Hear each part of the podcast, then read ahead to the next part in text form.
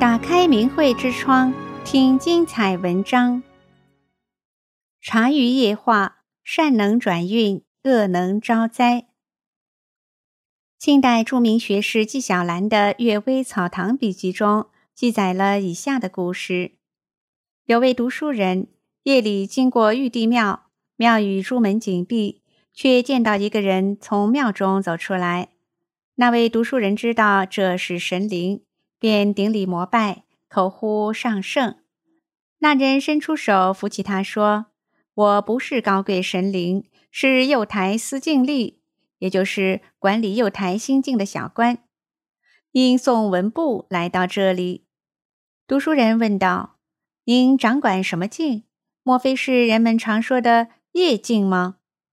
司净吏说：“差不多，但是另一种境叫心境。”业境所照的是人们做事的善恶，至于心中的细微感触、感情的真伪多而纷乱，生灭无常，没有定规，幽深秘密，无迹可寻。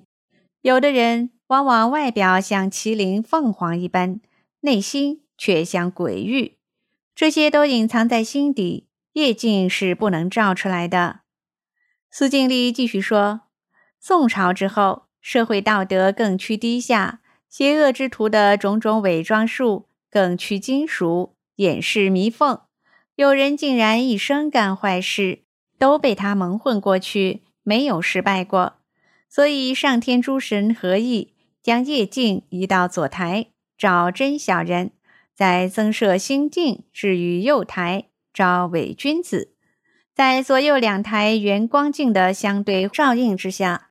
人的内心世界便都淋漓尽致地显现出来了，有固执不顺从的，有偏颇不正的，有浓黑如漆的，有弯曲如钩的，有肮脏如大粪的，有浑浊如淤泥的，有内心险恶千遮百掩的，有多方结交百般钻营的，有违逆如荆棘的，有尖刻如刀剑的。有像风蝎的，有像虎狼的，有呈现出冠盖云集名流形象的，有呈现出利欲熏心铜臭景象的，甚至有隐隐约约显现出淫亵丑态的。但当你回过头来观看他们的外表，则都是道貌岸然的正人君子。在许多人之中，心地圆润晶莹如明珠，清澈激越如水晶的。千百人中也只有一二人而已。司净吏又说：“这些情况，我站在心境旁边都记录下来。三个月来一次玉帝庙，呈送文部，让玉帝及东岳大帝为冥界主宰，判定罪罚。大约名位越高的坏人，对他们惩罚越严；手段越巧妙的坏人，对他惩罚越重。”春秋记载。鲁国两百四十年的历史，其中可憎恶的人物不少，上天却雷轰伯夷的庙，特别体现对斩禽的惩罚，就是由于他隐匿了罪恶的缘故。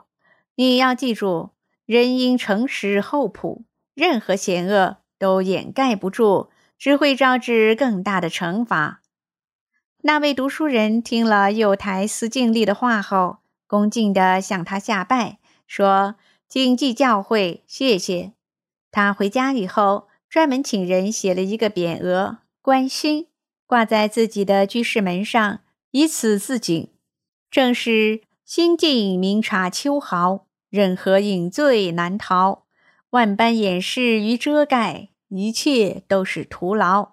堂堂正正做人，老老实实最好。千载明月如玉盘，君子襟怀皎皎。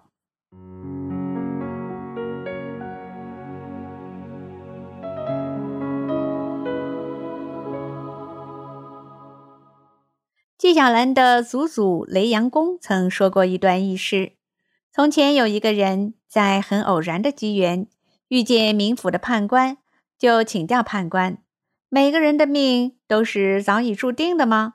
判官说：“是的。”这人又问：“那么事先注定的本命有可能改变吗？”判官说：“可以，只要人做了大善事或犯了大恶行，都会影响到本命好坏。这人又问：“那么本命是谁定的呢？又是谁改变的呢？”判官说：“这完全是每个人自己定的，也是自己改变的，鬼神根本无权过问。”这人又问：“我们常说善有善报，恶有恶报，为什么因果报应有时候不灵验呢？有些行善之人终生悲惨，有些作恶之人却享富贵长寿。”判官回答：“在人世间。”评论一个人是善是恶，遭受福或祸，通常只是看他这辈子的所作所为，在阴间却有所不同。阴间评善恶，要连他上辈子的所为一起算；论祸福，则必须连他下辈子一起考虑。世人因为不解还有前生后世的因果关系。所以有时候会误以为报应不公平，天理不公道。这人又问：“可是有些人的行事作为完全相同，同行大善或同行大恶，为什么得到的报应却完全不一样呢？”判官说：“这完全是依照个人本来的命运决定的。我们用人事制度做个比喻，例如同样是升官。”尚书升一级就是宰相，可是典吏升一级只不过是主簿而已。同样是削职降级的处罚，有功劳的人可以前功抵后过，没有功劳的人就只好降职调差了。由于每个人本来的命运都不一样，所以同样的事情，其结果报应多少会有所不同的。这人又问：“为什么不让每个人都事先知道自己的命运呢？”判官说：“这万万使不得。如果让每个人都先知道自己的命运，那么每个人都听天由命，不肯奋斗，人世间又哪来这么多轰轰烈烈的丰功伟绩呢？”这人又问：“为什么又偶然会泄露天机，让人们知道呢？”判官说。如果不偶然透露一点，人们必定认为天地间根本没有鬼神存在。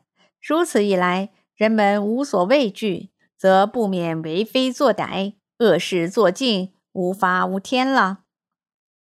通过纪晓岚的祖祖雷阳公的经历，证实了古人所说的修善积德能改变命运的道理。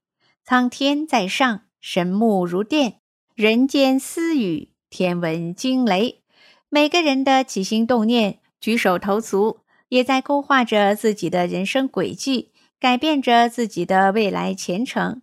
从这个角度来说，人的命运真的掌握在自己的手里呀。命中注定的劫难灾祸，其实会因善恶而改变。经由纪晓岚所记载的故事，人们似乎该有所了悟。神看人心。善恶到头终有报，只争来早与来迟。三尺头上有神灵，我们的一举一动、一思一念，时刻都有神灵在注视着。不会因为人看不见、不相近，神灵就不管你了，就可以对你网开一面。